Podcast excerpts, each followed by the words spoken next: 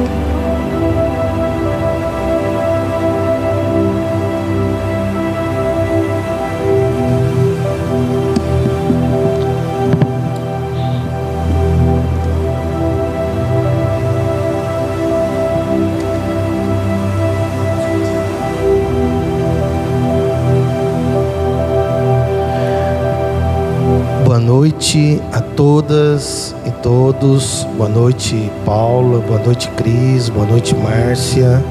Boa noite, você que está aí nos acompanhando pela internet. Estamos iniciando nosso treinamento da Academia da Felicidade, com o propósito de contribuir para que a sua, o seu estágio aqui na Terra seja o mais útil, o mais proveitoso possível. Vamos fazer inicialmente o nosso momento sintonia.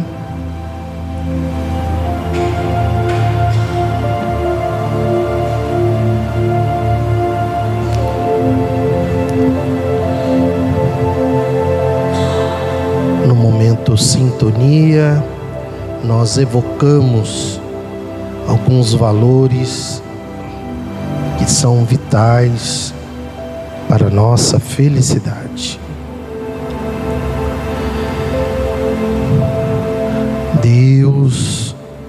Infinitamente justo e bom, inteligência suprema do universo, provedor de tudo para todas e todos, Jesus, nosso guia e modelo para a felicidade pessoal e social. Bons espíritos, instrumentos de Deus, junto a cada um de nós. Mentores da casa que nos acompanham há 41 anos nesse projeto, nesse plano de transformação humana chamado GEOL. Aqui estamos iniciando o treinamento dessa noite junto à Academia da Felicidade. Nosso propósito é despertar em cada um de nós os valores espirituais, para que o nosso estágio aqui na Terra seja útil, seja proveitoso, seja transformador, porque daqui a pouco estaremos do outro lado. Que nesses próximos minutos estejamos de mente aberta para aprender, crescer e mudar. Que a nossa sintonia seja com os princípios e valores que norteiam o universo e que cada um faça a sua parte. Gratidão.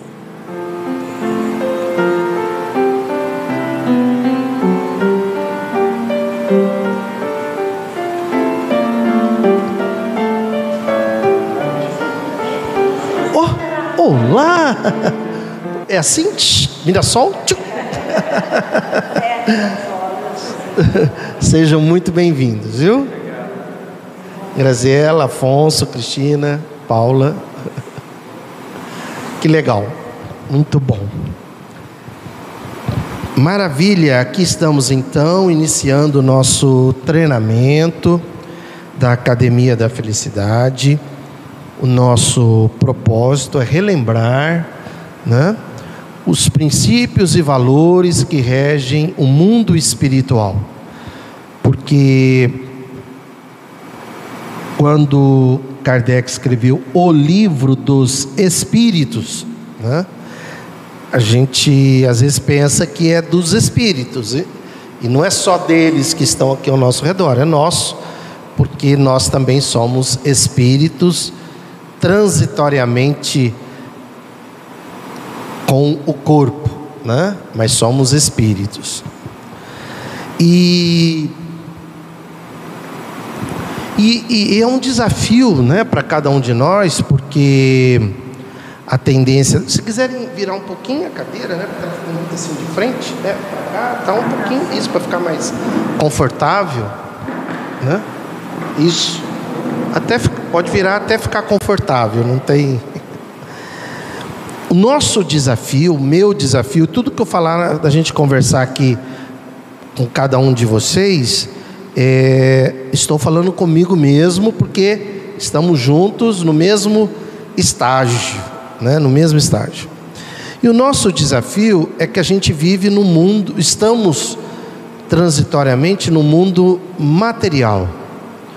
A tendência da gente é, é reagir ao mundo material e de vez em quando se lembrar, né? Nossa, peraí, eu sou espírito, né? E, e isso faz com que a gente sofra, a gente passe por aflições, por situações que não era para estar passando, né? Porque a gente necessita entender que é assim, a gente veio do mundo espiritual, estamos passando aqui por esse estágio e vamos fazer assim. A gente, nós não estamos definitivamente, não somos definitivamente corpos materiais, né? E, e o que é definitivo é a gente como espírito. E esse é o desafio. E principalmente nesse momento que nós estamos passando, né? É, que os espíritos chamam de tempo de transição, porque nós tínhamos mundos primitivos, né? Por exemplo, um dia a Terra foi um planeta primitivo, onde aqui passaram, provavelmente nós também, não necessariamente, mas provavelmente, espíritos que estavam nas primeiras encarnações. Aí o tempo passou, essas pessoas foram progredindo, aí veio um momento de transição para planeta de provas e expiações, né? que é a segunda fase. E, e agora nós estamos de novo num momento de transição entre planetas de provas e expiações para um planeta de regeneração. Que é onde a gente vai poder sentir um pouco mais a paz, né? Que a gente tanto deseja. Por enquanto não temos como. Por que, que não temos como? Porque um planeta de provas e expiações é um planeta que abriga ainda é, espíritos ruins, né? espíritos maldosos. O mal não existe. Né? Kardec esclarece bem isso junto aos espíritos. Os espíritos dizem: não, não existe o mal. Deus não é o Deus da religião, é uma inteligência suprema que rege todo o universo, e essa inteligência suprema, é, nós estamos inseridos dentro dela, e ela se manifesta por leis, não apenas perfeitas, mas infinitamente perfeitas. E a gente olha, como? É guerra, é fome, é pobreza, né? é violência, e tudo, é, é Milley na Argentina, né? E vai piorar. Não é que vai piorar porque tem que piorar, não, é porque, como o momento é de faxina, então todo o mal necessita ser mal não. Todas as pessoas maldosas necessitam ser serem provocadas para saírem do armário, porque a grande maioria está tendo a última chance aqui na terra. Muitos, a, a grande maioria dos espíritos que estão aqui na terra não vão mais voltar para a terra por quê? Porque não alcançaram uma mentalidade boa para fazerem parte do mundo de regeneração. Isso está no capítulo 18 do livro A Gênese, né?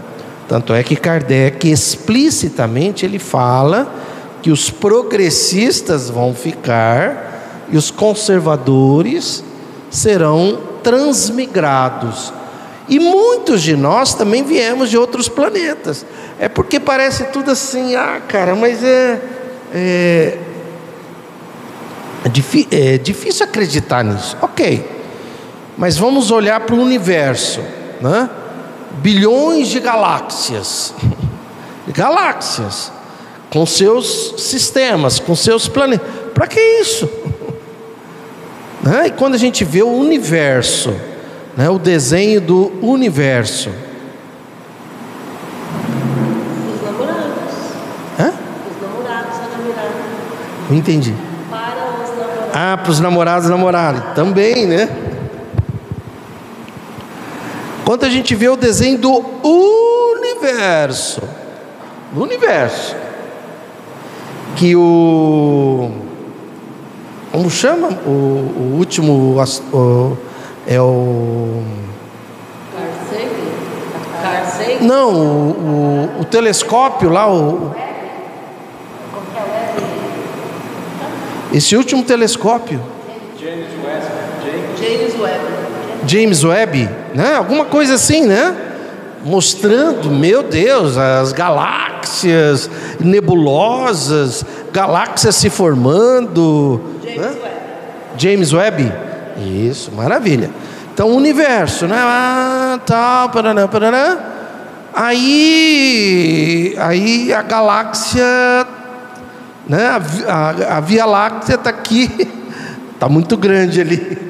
Dentro desse ponto tá dessa da galáxia aqui está o sistema solar e dentro do sistema solar está a Terra.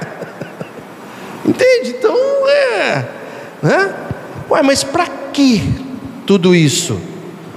Porque a inteligência suprema do universo, ela não para de criar, e isso aqui é de uma beleza, aquelas três coisas, né? O bem, o bom e o belo, né? Que os filósofos sempre falaram, é de uma beleza maravilhosa e está reservado para você, sabia, Cristina?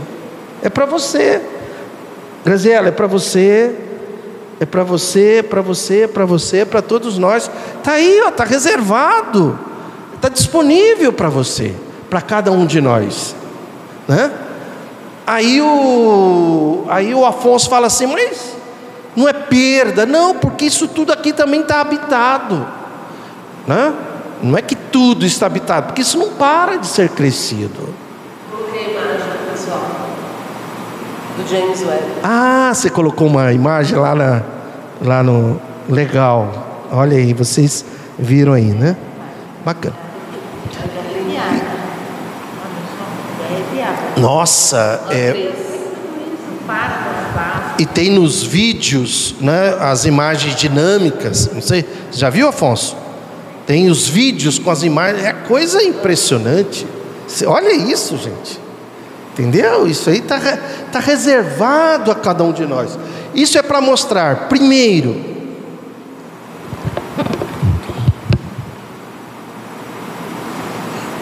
Isso aqui é o centro da Láctea. Hã? Isso aqui é o centro da Via Láctea. Nossa, esse é o centro da Via Láctea. Ah, fala aí. Fala aí, fala aí. É o centro da Via Láctea, é isso que você mostrou lá? Tá?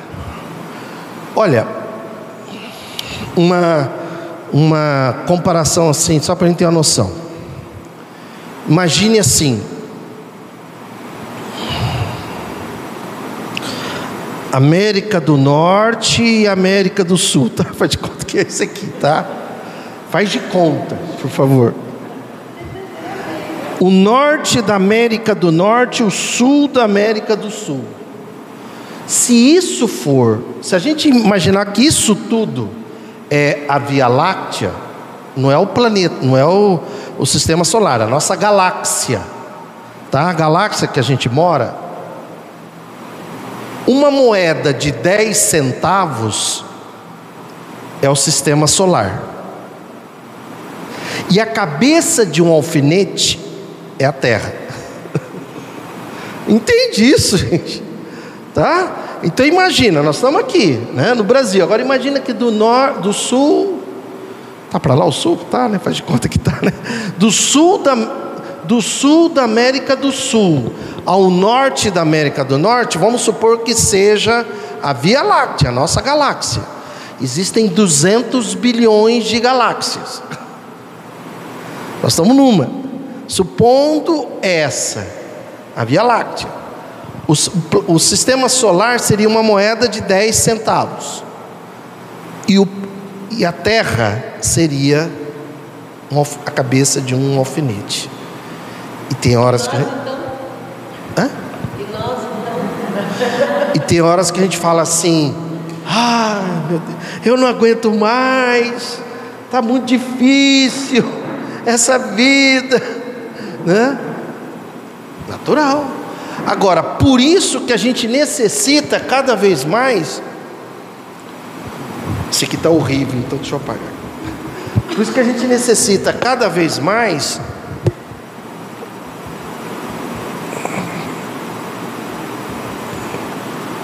entender que nós somos seres espirituais. Entende? Seres espirituais. Entender que Deus, inteligência suprema do universo, e a gente está falando muito de inteligência artificial, né? Agora imagine, inteligência artificial. Nós somos uma inteligência humana, natural, vai. Agora existe uma inteligência suprema. Suprema. Que organiza, que cuida disso tudo e é infinitamente perfeita. Tem horas que acontece alguma coisa na vida da gente, coisa simples, né? Tipo assim, nossa, eu passei ali na esquina, justo na hora que eu virei para a esquerda, um carro veio desgovernado e passou do meu lado. Nossa! Aí a gente fala, né? Graças a Deus, né? que a religião ensina isso. Mas na verdade, o que, que é isso? São essas leis funcionando. Entende? Porque elas são, elas não são apenas perfeitas, elas são infinitas. Kardec pergunta isso. As leis divinas ou naturais, Kardec chama de natural. Ele prefere chamar de natural, porque ele quer desconectar a coisa de religião. Né? Vamos entender que religião não é uma criação divina, é uma criação humana. Né? As leis naturais são perfeitas, e os Espíritos falam para ele: não, são infinitamente perfeitas. Já é um desafio imaginar uma coisa perfeita. Agora imagine algo infinitamente perfeito. Então existem as leis divinas ou naturais que regem o universo. Então fique tranquilo. Fique tranquilo, está tudo sob controle. Ah, o mundo está perdido. Não está, cara. Você não está entendendo. Lógico, né? nesse momento nós temos irmãos nossos né? lá na Palestina. A gente vê os vídeos das crianças. Meu Deus! E eu faço questão de ver para não perder a indignação. Senão a gente vai negando. Não, não quero ver, não quero ver. Porque a gente não sabia que eles sofriam, não é verdade? Eu, antigamente eu achava, né? Ah, tal. Via o jovem jogando pedras nos tanques israelitas. Achava aquilo, né? Não tinha. Ah, sabia que aquilo era incorreto, mas não tinha. Hoje eu vi um vídeo de como era a Palestina. Que lindo que era, né? Que lindo que era.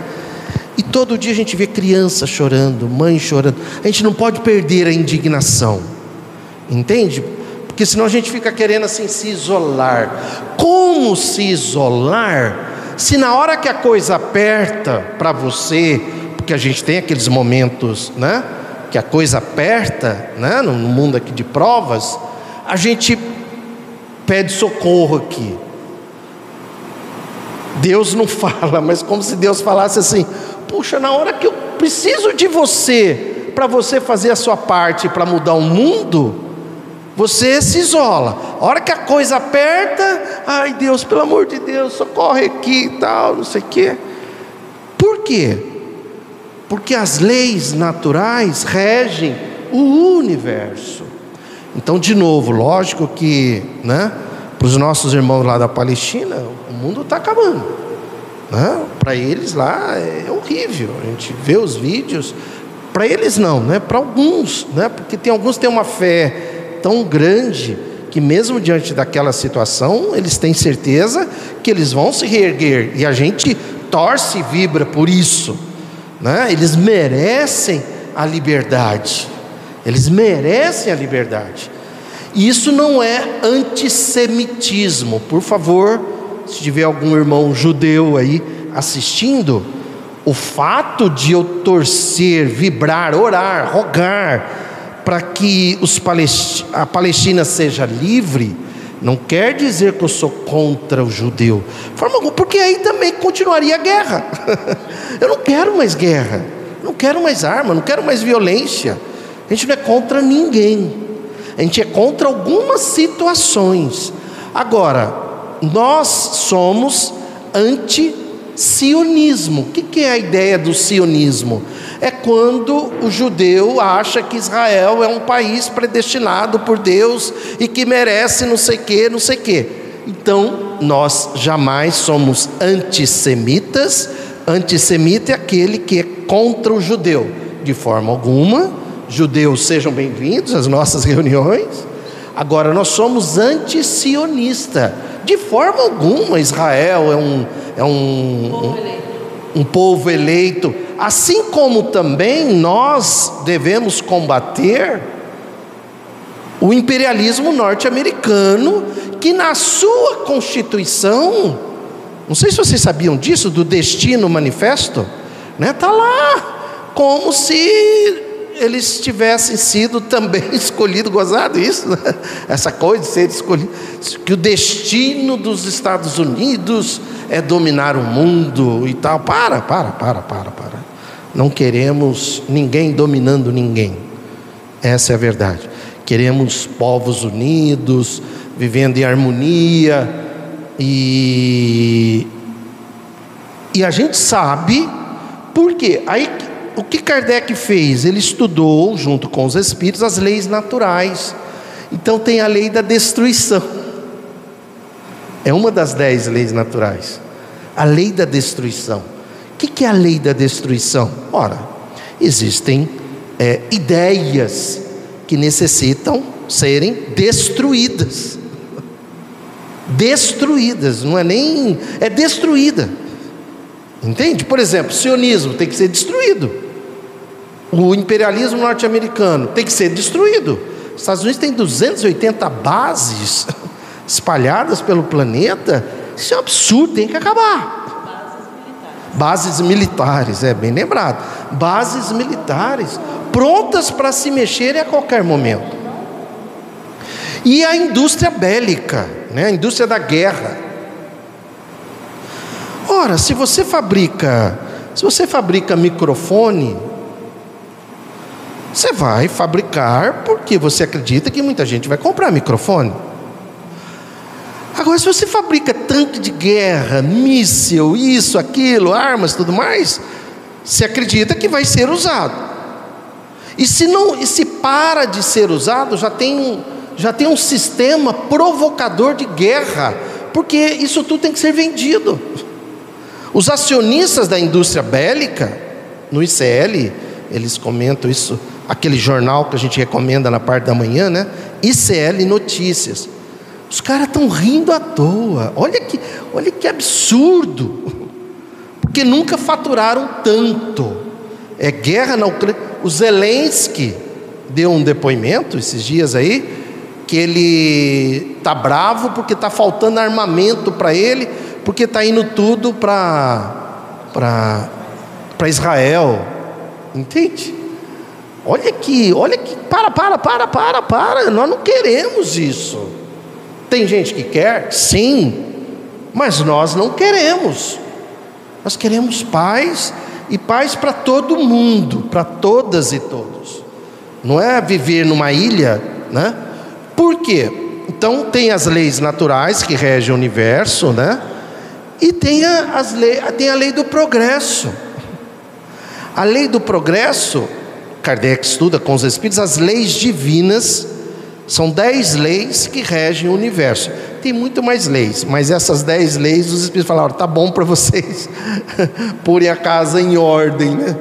A lei do progresso quer dizer o seguinte: que o universo ele progride, quer você queira ou não. É uma lei. Assim como teu corpo, teu corpo está funcionando você não tem nem noção, a gente não tem nem noção né, do, do, do, do que está acontecendo aqui dentro, né? por, por micro, microgramas de, de hormônios da tireoide, você pode ficar num estado X ou no estado Y. E você não está pensando assim, nossa, deixa eu providenciar mais, peraí, eu tireoide, eu providencia mais, né? Porque tem todo um sistema inteligente, que é o nosso cérebro, regendo trilhões de células. É como se isso aqui fosse um universo. Da inteligência do nosso cérebro, automaticamente está tudo acontecendo. Você acabou de se alimentar, está sendo digerido, está sendo definido quanto de ácido clorídrico está sendo dispersado aí no, no seu estômago para ser digerido, depende da acidez do que você comeu, e o organismo já está avaliando qual é a acidez. Entende? Está tudo acontecendo automaticamente. E o que absorve, o que não absorve, o que elimina, enfim, da mesma forma, o universo, né? ele é regido por leis naturais e é uma inteligência suprema. Suprema. O que quer dizer? Por que, que é uma. Qual é a alegria de ser uma inteligência suprema? Que nenhuma inteligência humana é capaz de interferir nas leis nem um Netanyahu, nem um Trump, nem um Bolsonaro, nem um Milley, nenhum deles, e muitos outros aí, né, que a gente sabe que existem, que a princípio falam assim: nossa, o cara é louco, por favor, não chame de louco, porque eu lido com loucos. Eu já atendi alguns loucos em hospitais psiquiátricos, e o louco, ele tem é, o louco dentro da psiquiatria, né, ele tem um procedimento individualizado. Ele, faz, ele, ele é, é, é mais autoagressão do que uma ideia coletiva. Entende? Não, essas pessoas são monstros.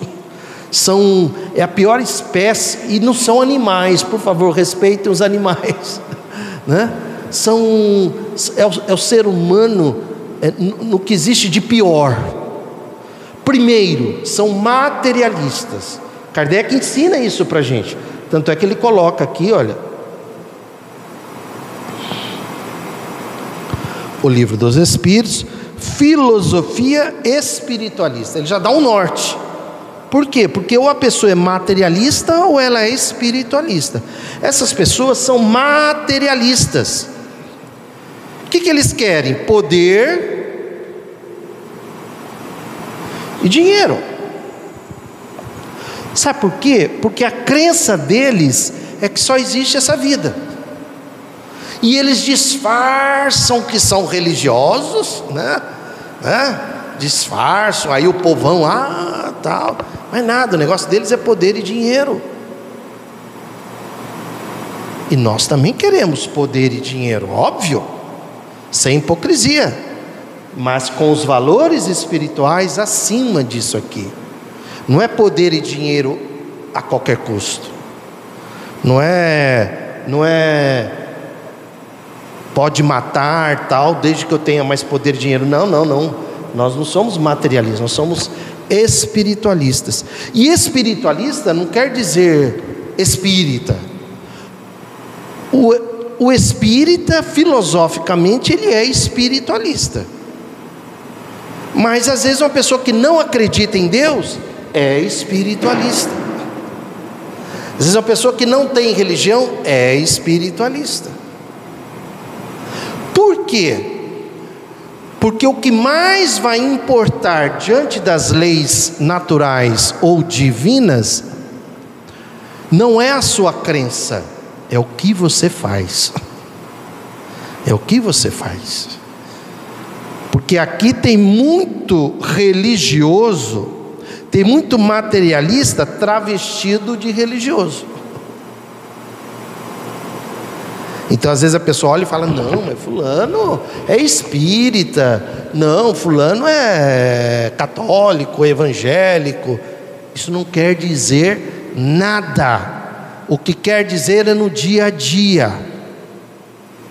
E mais do que isso, o que define a espiritualidade é a mentalidade da pessoa. Qual é o sistema de crenças mentais?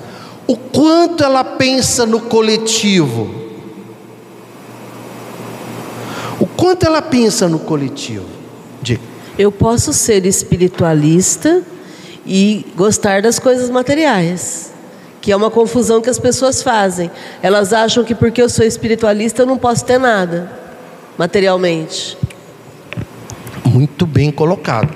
Por isso que Kardec pergunta sobre a pobreza. Né? 580, não, 806, 807, é uma das questões. Kardec pergunta para os espíritos, na lei da sociedade, se, é uma das dez leis, se a situação de pobreza é uma situação criada por Deus, o que, que é? E os espíritos respondem: não, isso não faz parte do programa, não faz parte das leis divinas. A pobreza, a riqueza que faz parte. Agora não é o ser rico, é diferente. Um rico é uma coisa, uma pessoa que tenha riqueza é outra coisa. Estou falando de riqueza material mesmo, não é riqueza, ah, riqueza de espírito, não, não, riqueza, né? Por quê? Os espíritos falaram: não, só existe pobreza por causa do orgulho e do egoísmo de vocês. A nossa mentalidade, ela ainda é capitalista. No nosso dia a dia, a gente ainda é capitalista. Né? A gente se volta ali né, para as coisas que a gente tem. A gente ainda não tem aquela ideia, a ação de compartilhar. Né? É, agora, por quê? Porque é tudo muito recente. É tudo muito recente. Então nós estamos mudando o que? A mentalidade. A nossa mentalidade já é uma mentalidade socialista. Nossa, a base do socialismo é a justiça social. Vocês viram a fala do Milley sobre justiça social? Né? Eu estou criticando uma fala que ele fez, que é fato, real. Ele diz o seguinte: temos que parar com esse negócio onde existe necessidade tem que ter direito. Ah, é, cara, é porque você é branquinho, bonitinho, tá riquinho, tudo. Vai lá para a favela. Quero ver se você fosse preto, né? Morasse numa favela e se você estaria falando isso. Então ele falou assim: tem que parar com esse negócio que onde tem necessidade tem, tem que ter direito. Não, não tem que ter direito, não. Aí ele fala o termo, puxa, eu esqueci agora. Mas ele falou assim: temos, é, temos que acabar com essa. É, é, com essa. Com esse, não, não foi o termo absurdo, foi muito pior do que isso. Com essa coisa absurda da justiça social. Como? Tem 40% da população argentina. Hã? Justiça social, né? 40% da população argentina está em estado de pobreza. Isso, mas ele usa um adjetivo antes. Coloca aí no Google Milley e justiça social que vai aparecer a, a frase dele. Ele coloca um adjetivo sobre justiça social.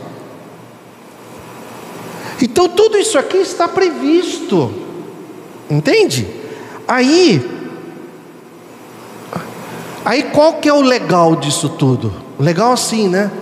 É, a gente a gente sofre, né? Por muitas coisas que estão acontecendo no, no planeta. Aberração chamada justiça social. Aberração. Entende? Olha isso. Essa aberração chamada justiça social. Né? Ok, vamos aguardar, vamos observar. Temos que acabar com essa aberração chamada Milley. Hã? Temos que acabar com a aberração chamada Milley. É, eu vou, eu vou fazer um spoiler aqui. Eu acredito que ele vai ser pego em muita corrupção. Em seis meses acabou, Milley, na minha visão. Infelizmente, né? Porque melhor seria a gente falar: não, ele vai mudar, ele vai fazer isso, ele vai fazer aquilo. Mas a mentalidade dele, assim como a do, do inelegível, do Trump, é, essa mentalidade está também é, tá ligada à desonestidade. A hora que ele começar a ter acesso ao poder e ao dinheiro, a hora que ele começar a perceber que ele pode desviar milhões, entre aspas, sem ninguém perceber, né? Aí ele vai cair na própria armadilha.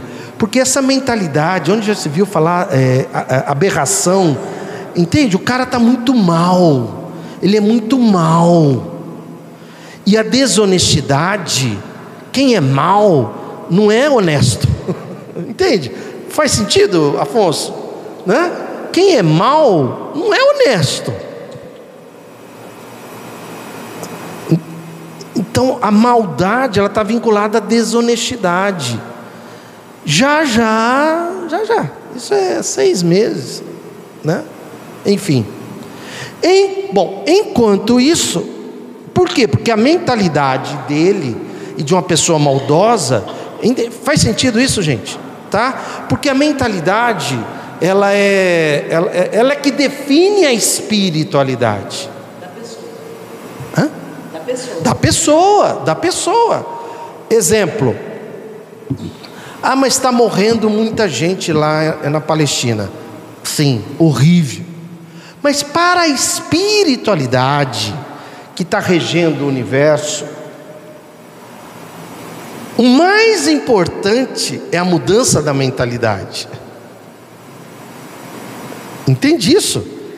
Porque para a espiritualidade, não adianta apenas evitar as mortes se as pessoas continuarem pensando do mesmo jeito. Tem que mudar a mentalidade. Agora, precisaria acontecer as mortes? Não. Aliás, com certeza, muitas mortes estão sendo evitadas pela própria espiritualidade, que rege o planeta. Aqui não é o planeta, é o universo, que rege o planeta ali. Tem muitas mortes que estão sendo evitadas. Agora, o que, que, é importante a gente. Eu estou querendo, assim, nós estamos na academia da felicidade. Eu quero que vocês olhem para o universo é, como um espírito que está contribuindo para o progresso do universo, e não como você lá na sua casa, tendo que chegar em casa, cuidar disso, daquilo, você, você, entende? Óbvio que a gente tem essas obrigações do dia a dia, mas lembre-se, você é espírito, princípio inteligente do universo. Hoje você está aqui, amanhã você está aqui, depois você está aqui, depois você está aqui, depois você está lá, depois. Entende? É que esse ponto que você está tocando é muito, muito polêmico. Sim. Né? Do é ponto, horrível. É né? horrível falar isso. Do ponto de vista dos espíritos, a nossa encarnação não é nada. A nossa encarnação é apenas um momento na nossa escala evolutiva. Então, a pessoa morrer, para quem está no plano espiritual e está trabalhando pela evolução do planeta, uma pessoa que morre, embora tenha um significado, não vai significar muito, por quê? Porque ela vai ter muitas outras oportunidades de reencarnar. Então, falta para a gente esse olhar. Isso. Porque a gente olha do, do ponto de vista de alguém que está encarnado. E eu, encarnado, eu não quero morrer, eu não quero que meus filhos morram, Lógico. eu não quero que ninguém que eu amo morra. Lógico. Eu não quero que ninguém que eu. Que eu, que eu até o meu inimigo eu não quero que morra. Lógico. Do ponto de vista de quem está encarnado. Entendeu? Então, é, é, é, muito polêmico isso que você falou. Sim. Mas a gente tem que entender que nós estamos falando do ponto de vista espiritual. Nós somos seres imortais, a gente não morre. Sim. Morre o corpo. Sim. E outra coisa, a morte não é, expi... não é expiação. Expiação é uma situação de sofrimento durante a existência. Porque a morte, ela é. Ela... todo mundo vai morrer. Agora, a forma de morrer. Ah, então aquelas crianças estão espiando. Não, eu não vou falar isso. Seria falta de compaixão de minha parte. Elas estão pagando um preço duro, horrível, pelo nosso egoísmo, pelo nosso orgulho. Isso, essa é a minha visão. Enfim, então vamos lá. É, aí, como que Deus se manifesta? Pelo fluxo da felicidade do amor absoluto. Então, é necessário que a gente entenda que, primeiro, nós estamos num planeta de provas e expiações, não é porque Deus falou, olha, você está, vocês vão ter que passar pela terra. Não, é porque nós não seguimos o caminho do amor. Porque teve muitos espíritos que existências passadas, lá atrás, Hã? Oi? Que começaram com a gente e eles eles entenderam, peraí, cara, então essa coisa é amar, então eu vou, eu vou, eu vou, eu vou me desligar, eu vou, eu vou fazer de tudo para evitar o orgulho e o egoísmo, entendeu? Nós estamos no plano de provas e expiações porque a gente fez um desvio de destino e gostamos do egoísmo, gostamos do orgulho. Cabe a mim, a cada um de nós, a você, ele zerar esse egoísmo, esse orgulho, porque aí a gente vai para a condição de bom espírito. São três classes: espíritos imperfeitos, onde o egoísmo e o orgulho ainda impera nos comportamentos, na mentalidade, nas escolhas, nas decisões. Segunda classe, bons espíritos, egoísmo e orgulho zerado. Já, eu tenho até dificuldade de imaginar, né? O que é um espírito cujo egoísmo é zero, cujo orgulho é zero? E a primeira classe que são os espíritos perfeitos, né? onde a noção de amor pelo mundo, pelo universo, é tão ampla, é muito ampla, é, onde quase, quase, quase se confunde com Deus, mas não é Deus. Aquela fala de Jesus: Eu e o Pai somos um que, que ele queria dizer com aquilo? A identidade. Entende? A identidade é, é quase como o que Jesus pensa é o que Deus pensaria. Deus, inteligência suprema. Jesus usava o termo pai, porque como é que ele ia falar dois mil anos né, para as pessoas sobre inteligência suprema? Né? Pai. Entende isso? Aí que cabe a mim, a cada um de nós, a você fazer. Combater todo dia egoísmo e orgulho, zerar isso. Por quê? Porque nós vamos voltar de novo, porque o egoísmo e o orgulho ainda está presente. Aí a gente morre, ainda tem, cara, então vai voltar de novo. Até que vai chegar uma hora, zerou. Quando zera, vira bom espírito. Aí não reencarna mais. É. Cara, você está livre. Você se libertou de você mesmo. Não era punição de Deus, castigo, porque isso não existe, né? Se é amor absoluto, não pode ter castigo, né? Se é amor absoluto, não pode ter punição. É apenas o seguinte: olha, eu criei aqui uma moradia para vocês é lindíssimo, é, vocês, não, vocês não têm noção, vocês não têm, é lindíssimo, está tá pronta para vocês. Agora, para vocês terem acesso a isso, então vocês, como espírito, vão progredindo e tem que entrar em sintonia com esse amor. Então vão aprendendo a amar, ame, ame, ame, até que chega uma hora que, ah, mas isso aqui é meu, hein? Não, cara, não é seu, é de todos. Não, mas isso aqui é meu. Pronto, começou o egoísmo, né? Chega uma hora que, ah, mas aquele cara lá, eu sou melhor do que ele. Não, cara.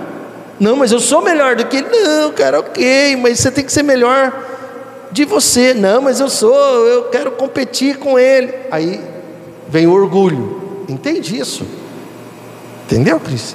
O egoísmo, o egoísmo é você para você. Você quer tudo para você.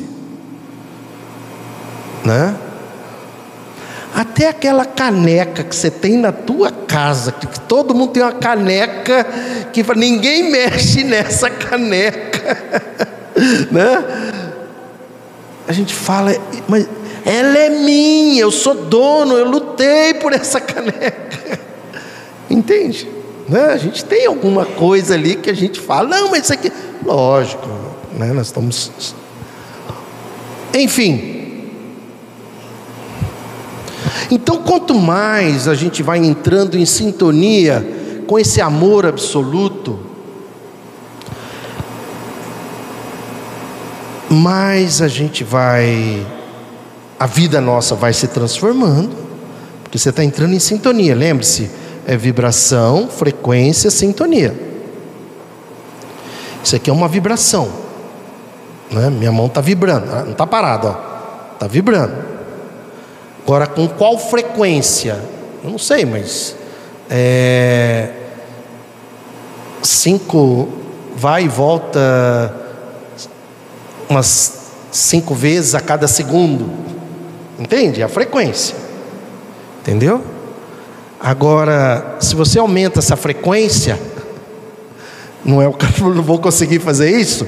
Chega uma hora que você nem enxerga, não é verdade? Por quê?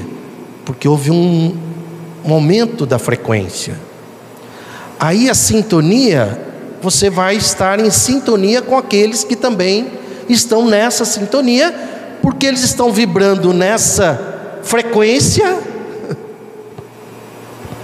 Então, se você está numa baixa frequência, se você está sofrendo, se você acredita, não, Deus está me perseguindo, tudo dá errado na minha vida, eu faço, faço, faço, a coisa piora, tal. Então você está diminuindo a sua frequência, está diminuindo a vibração, consequentemente a frequência, consequentemente você está entrando em sintonia com outros espíritos, inclusive encarnados, porque quando a gente fala espírito, não quer dizer só encarnado, desencarnado, viu gente? É teu vizinho, parente, né? colegas de trabalho, tudo é espírito. Tanto que tem uma fala que diz assim: a tua vida vai ser determinada em função das cinco pessoas que você mais convive. E isso tem uma certa lógica. Por quê? Porque quando você conversa com algumas pessoas, aquela pessoa está emitindo opiniões a respeito, em função das crenças mentais que ela tem. Entendeu? Então o risco é você sempre ficar ouvindo algumas coisas, sempre as mesmas coisas, em vez de serem opiniões ou crenças mentais libertadoras, às vezes são aprisionadoras. não é um bom exemplo, mas se a gente pensar assim, os pais da gente, né? a gente pensa, nossa, minha mãe vivia falando isso, isso, isso, meu pai vivia, entendeu? E às vezes era uma coisa ruim que acabou entrando na sua mente e se transformou numa crença mental, e isso acaba, e isso está interferindo na sua vida até hoje. Por isso que os espíritos falam, né, e a gente sabe disso, leia porque quando você lê, você rompe os, o, o grupo de pessoas que você está convivendo. Porque quando você lê, você pega um livro de uma, de uma crença, de uma mentalidade do autor que vem lá de longe. Entende o que eu estou dizendo? Aí quebra algumas coisas que ali no teu meio, na tua família, onde você mora, no teu trabalho, os parentes, eles ficam repetindo aquelas coisas. De repente você lê, não, peraí, olha o que esse cara está falando. Por isso que o livro tem esse poder. É, é, é de alguém que vem lá de longe, com outra forma de pensar, e que pode te libertar. Você, você vai continuar ali no meio, né? Porque às vezes você tem que continuar, mas a tua mentalidade está diferente. Você está em outra sintonia. Você está pensando, peraí, não é, nossa, eu sempre achei que era isso, então não é tal. O, o, o livro vai mudando isso. Lógico que filme também faz isso, né? Séries faz isso, enfim. Então lembre-se sempre disso, ó. Nós estamos envolvidos com o fluxo da felicidade, do amor absoluto. É assim que Deus se manifesta. Esse fluxo, é um fluxo, igual o ar aqui, né? Não é, o exemplo não é bom, mas né? o ar está aí. Né? Esse fluxo está se manifestando no universo todo. E quanto mais você aumenta a sua mentalidade, melhora a sua mentalidade em sintonia, mais você se aproxima desse amor absoluto. E quanto, por isso que não precisa de religião, entende? Não precisa nada disso, né? E quanto mais você se aproxima desse amor absoluto, mais a sua vida se transforma. O que é que Hipócrates falava antigamente, né? Mens sana, corpore sano. Mente sã, corpo são. Pensa que teu corpo é, é, são os bilhões de trilhões de indivíduos do teu universo. É um reflexo do seu universo mental.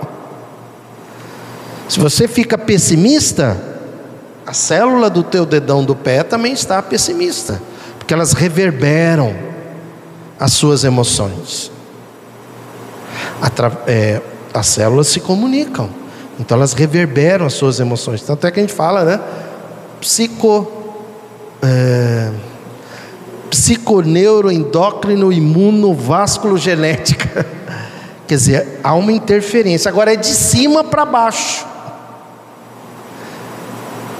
Por exemplo, a abundância é uma lei divina. A escassez não é uma lei divina. Se você vai para uma mata onde o homem não chegou, as árvores estão lindas lá, os animais, os pássaros. Quando o homem chega, aí interfere. Por quê? Porque a lei é de abundância. É amor absoluto. Quem ama quer escassez ou abundância? Abundância. Ah, mas para mim tudo dá errado. Então, porque essa crença mental limitante que você tem, ela não, ela não está nessa sintonia. Ela está longe. Então, à medida que você muda a sua, a, a sua crença mental de limitante para libertadora ou possibilitadora, tua vida muda. Primeira coisa, tem uma mentalidade espiritualista. Não estou falando espírita, espiritualista. Entenda que você é espírito. Você é um ser espiritual. Todo mundo ao seu redor é um ser espiritual. Seu pai, sua mãe, seu filho, sua filha, seu marido, sua esposa, é, seus amigos são seres espirituais. Então resolva a questão da morte. Se você não resolver essa questão aqui, é porque você ainda está mais materialista do que espiritualista. Resolva isso aqui dentro de você. Guilherme está assistindo aí, amor? Um dia desses nós estávamos numa reunião de família, né? E meu filho Guilherme, a gente estava conversando, né, Márcio? Estava conversando, eu e a Márcia, os filhos estavam ali. Não, porque o papai está programando, tal, porque né, se o papai morrer, tem isso, tem aquilo, tal. A gente estava. Eh, algumas ideias, né? Um dos filhos virou e falou assim: pai, mas não estou entendendo. Não, filho, porque se o papai morrer, pai, se você morrer, morreu. Não é isso que você ensina? Por que você está preocupado? Não foi isso, mas. Você morreu, morreu, pai. Eu quase me senti assim, nossa. Mas nem um, um tantinho de falta vai fazer. Não, pai. Não. Ué, porque senão é negar aquilo que você ensina com a gente desde cedo. Não, desde cedo você leva a gente para velório. E é verdade, a gente levava os filhos desde pequeno para velório. E ia no, no, no na hora que ia colocar na tumba. Os filhos assistiram isso muitas vezes, até que chegou uma hora que eles, tá bom, pai, a gente já sabe que a morte não existe, está tudo bem. Precisa é, mas mais... a melhor parte foi ele dizer: não é isso que você ensina? É. Resultado, né? Entende? É esse despertamento, essa lucidez que a gente necessita ter, que somos seres espirituais, princípio inteligente. Eu acho tão bonita essa definição, né? Espírito, princípio inteligente do universo. Do universo. Cara, você está preocupado com o dia de amanhã? É, então você está mais aqui do que aqui. Ah, mas eu tenho que fazer isso. Não, existem providências que a gente tem que tomar. Estamos no mundo material mas não preocupado, porque você está negando o amor absoluto. Faça a sua parte, mas faça as providências, tome as providências que necessitam. Tome. Aliás, eu tenho certeza que Afonso na sua vida, Graziela na sua, Cristina, Márcia, Eduardo. Estou gostando de chamar de Eduardo, tudo bem?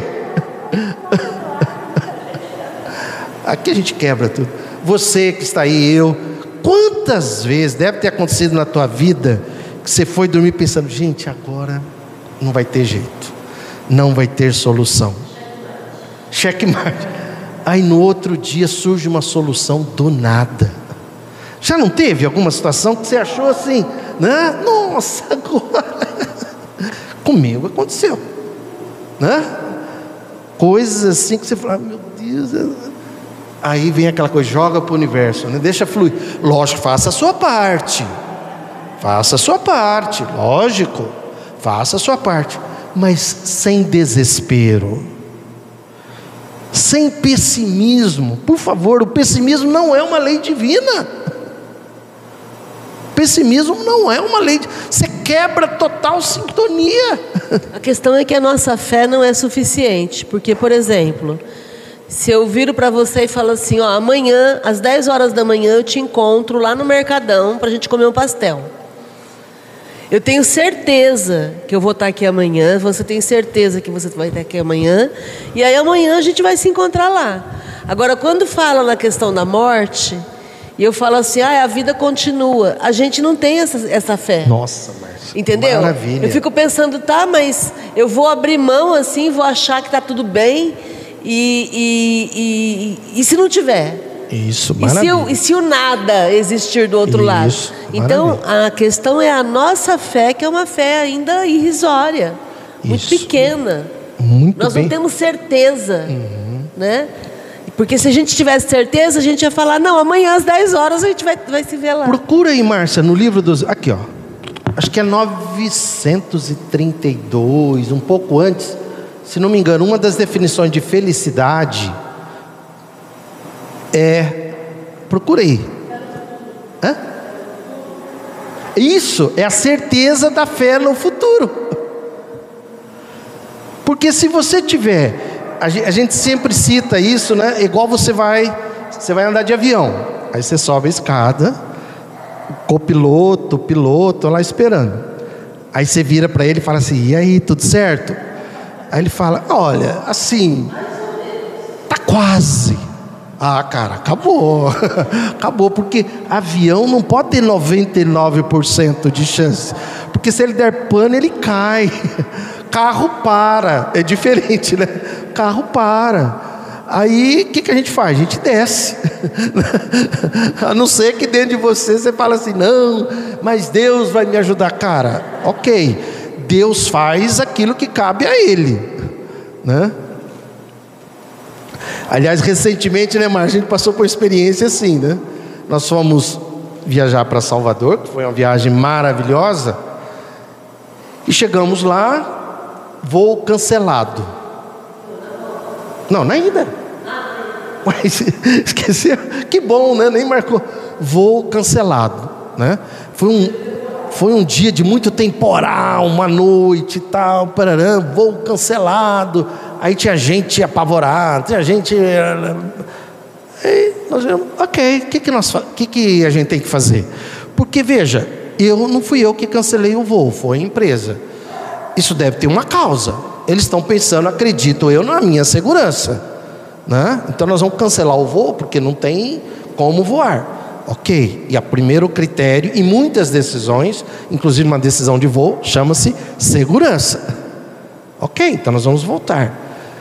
E como é que fazemos? Aí tinha lá os trâmites, tal, parará, voltamos. No outro dia de manhã, um sol maravilhoso e tudo mais. Fomos embora. Fo- Foi ótimo.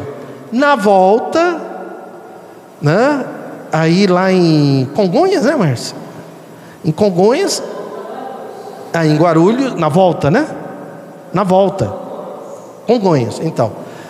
Aí pegamos o ônibus, o ônibus parou ao lado do avião, e aí veio o rapaz e informou: olha, ninguém desce, porque parece que teve uma situação ali com relação à manutenção. Ok, estamos aguardando. Segurança. Aí o pessimista já diria: tá vendo? É comigo. É toda vez é comigo. Não, otimismo, cara. Pode ser que a espiritualidade está te acompanhando e eles têm recursos mil vezes mais potentes que o nosso, de dizer: olha, não teria problema esse voo, mas talvez teria um- uma turbulência, alguma coisa desnecessária. Ninguém vai descer, volta todo mundo para o aeroporto, aguarde. Aí depois de uma hora, nós fomos por outra nave e viemos maravilhosamente bem. Então, se você mantém essa, esse otimismo, em vez de ficar é, validando crenças mentais negativas do tipo tinha que ser comigo, eu sou o azar, é justo agora. Você está criando situações negativas depois para você que não precisariam acontecer. Entende isso? Agora, se você mantém o otimismo, lógico, otimismo realista, com o pé no chão, né? Não, vamos voltar e está tudo certo. Então o otimismo, ele faz parte. Onde que está o otimismo? Aqui, o amor absoluto. Amor absoluto. É, é o filho, a filha que chega para casa e fala: Não, a sua filha, por exemplo, ela sabe que ela vai ser amada por você. Concorda? Não, deixa eu ir lá para casa falar com a minha mãe, porque eu sei que eu vou ser amada por ela. Agora, gente, nosso amor é um amorzinho, é amorzinho, é titiquinho. Nós estamos falando de amor absoluto, um amor que rege o universo. Não, não achou? Tá. Amor, mas tudo bem, não precisa não. Tá tudo certo. Eu já estou encerrando aqui. Obrigadão. Bom, então qual que era a ideia? Ah, você só confirma para mim aqui, Márcia. Eu separei do céu ao inferno. Só confirma se é isso aqui mesmo, olha, por favor. Então, eu quis trazer esse assunto para a gente entender o seguinte: existem. É, para isso que serve o Espiritismo. Acho que isso é liber... Eu, eu estava conversando com a Márcia, falei, gente, como é que uma pessoa vive sem Espiritismo? Porque é, é, é, é tão racional, é tão lógico, né? E lógico, a gente precisa lembrar que Kardec teve contato com quase mil médiums na época. Então, uma pergunta que ele fazia para um, ele fazia para vários, e depois ele ficava esperando a resposta e vinha a mesma resposta. É esse aí? Hã? Ah, esse aí? Tá, obrigadão. Não, sim, eu vou só encerrar aqui. Então, Deus, inteligência suprema do universo,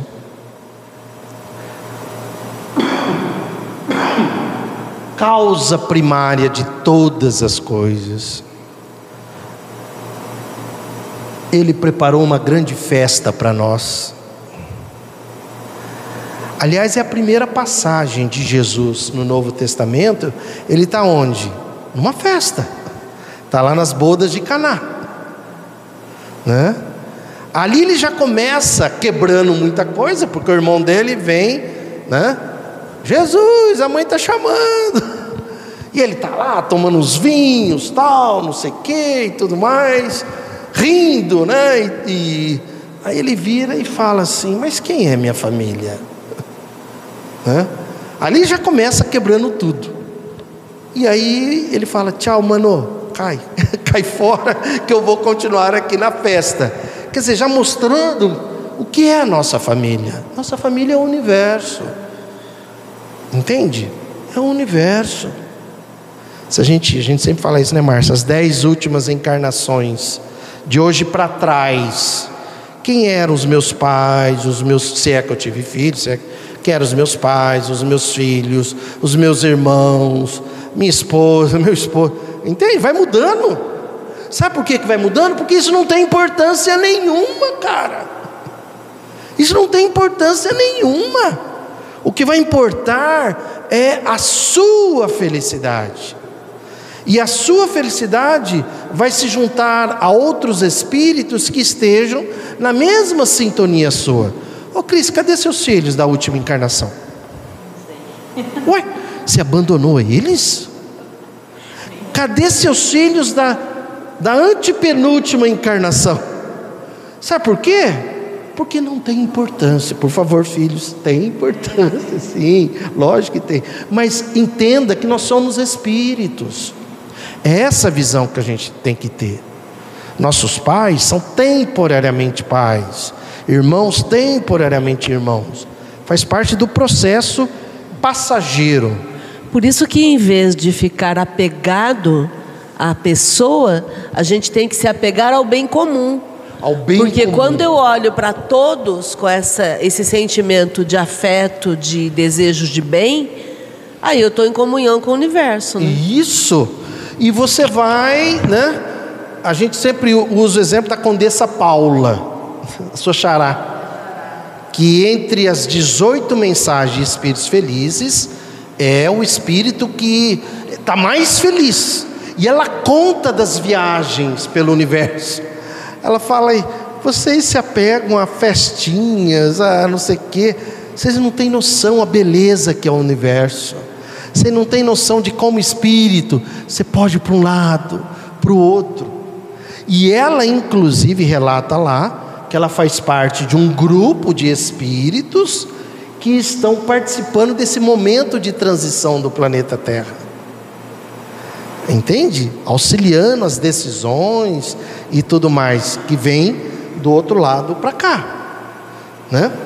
Então Deus, a inteligência suprema do universo, que se manifesta através de leis naturais ou divinas, com o fluxo da felicidade, do amor absoluto, e nós estamos ali. Né? E o nosso propósito deve ser o quê? Desmaterializar-se a riqueza.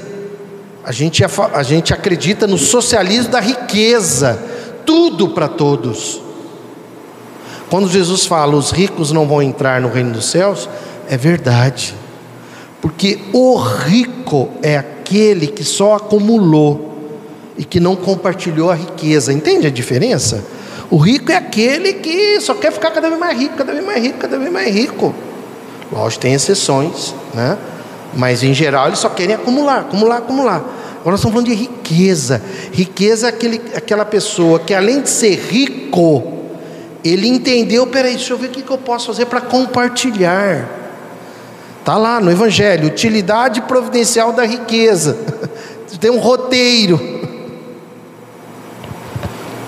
Então, melhorando, ampliando a nossa consciência que é a nossa mentalidade. Quanto mais você pensar no bem comum, no bem coletivo, consciência de classe, né? Tudo começa com a consciência de classe. Porque quando tem consciência de classe, aquele, aquela pessoa que está numa situação de pobreza, está sendo explorada e tudo mais, ele não vai votar naquele um que tem uma proposta neoliberal. Né? É simples assim. Queremos acabar com os empregos, com as estatais, tudo. Aí o funcionário do serviço público, é isso aí. Cara, ele vai mandar você para fora, para rua, cara. Não, mas vai mudar, mas vai mudar como? né? Entende? Né? Por quê? Porque falta consciência de classe, que é de onde tudo começa. Aí da consciência de classe, justiça social e o bem comum. Certo? Perguntas, Afonso. O que, que você achou dessa nossa conversa? Ops, no microfone. Obrigado, viu? Por favor. É que o pessoal lá quer te ouvir também. Ah. É, a gente vai, vai aprendendo, né? A gente vai aprendendo, vai. É um desenvolvimento, né? É, pelo que a gente vai tendo noção, é, é, você vai desenvolvendo, né? Desenvolvendo o espírito, se é que é, seria nessa situação, né? Você vai desenvolvendo, você vai crescendo, não sei se seria esse o termo, né? E eu acredito, né? Em Deus, é, como esse amor supremo, esse amor total. E eu acho que quanto mais a gente faz parte dele, mais amor, mais desenvolvimento. Né? Eu acredito nisso. É, é, o que o senhor falou. É, eu acho que a gente fica tão preso às coisas materiais, porque é lógico, é o que é visível, é o que você sente, é o que você precisa. Muitas vezes você coloca só no, naquilo que você almeja, né? Ah, eu quero ter um carro melhor, ou eu quero ter tal coisa ou eu quero fazer tal coisa, né? E, e às vezes entra em conflito, né? Entra em conflito esse lado espiritual do, do material, né? Às vezes a gente sente isso, né? Ou seja, você pode ter o que você quiser, é um direito seu. Os espíritos falam, falam sobre isso. É, tenham os gozos, eles usam esse termo, que a terra permite.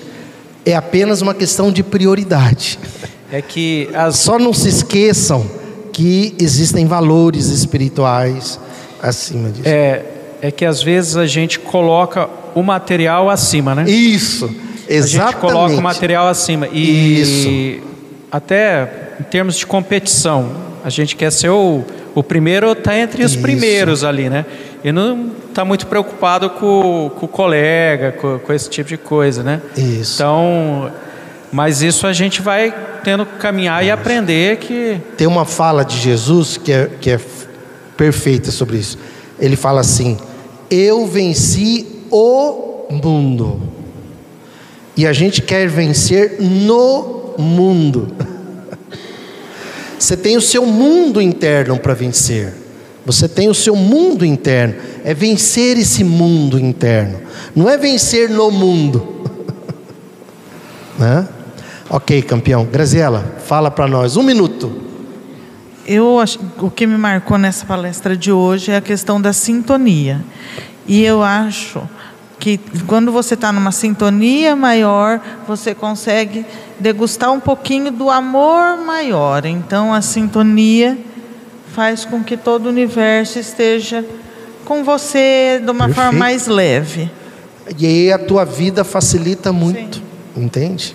Legal. Cris, um minuto. Fala alguma coisa aí do que você ouviu. É, sobre Deus. É, eu já ouvi é, pessoas é, falarem para mim que eu não acredito em Deus.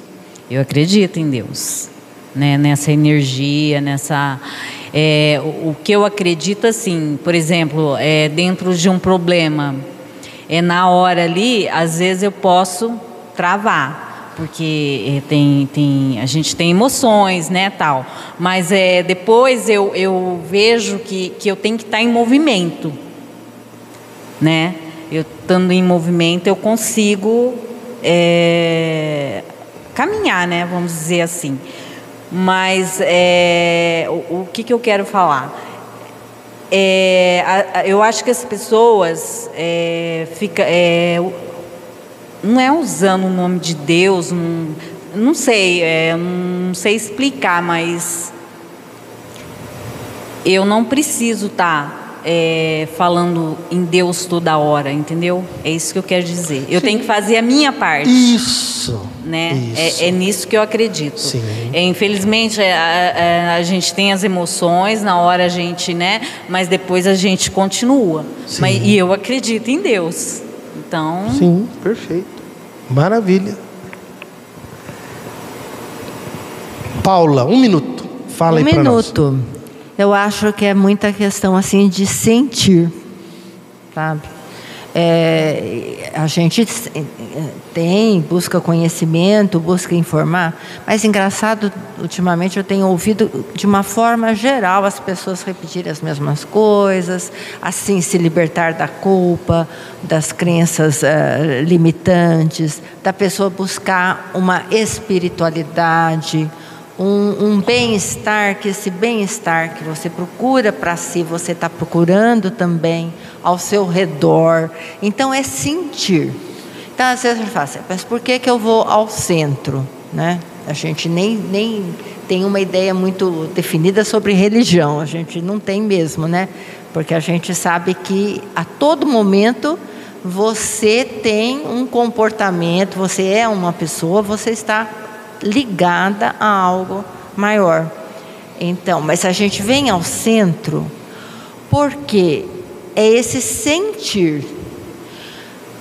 Eu venho, eu sinto, não sei como seriam as outras pessoas, eu não sei como se sentem, mas eu sinto todo o, o, o ambiente, não sei se somos nós mesmos que emitimos essas energias, de é, positivas, de amor, de entendimento, de compreensão. Não sei se somos nós, se essa energia está em nós, não sei o que, que é.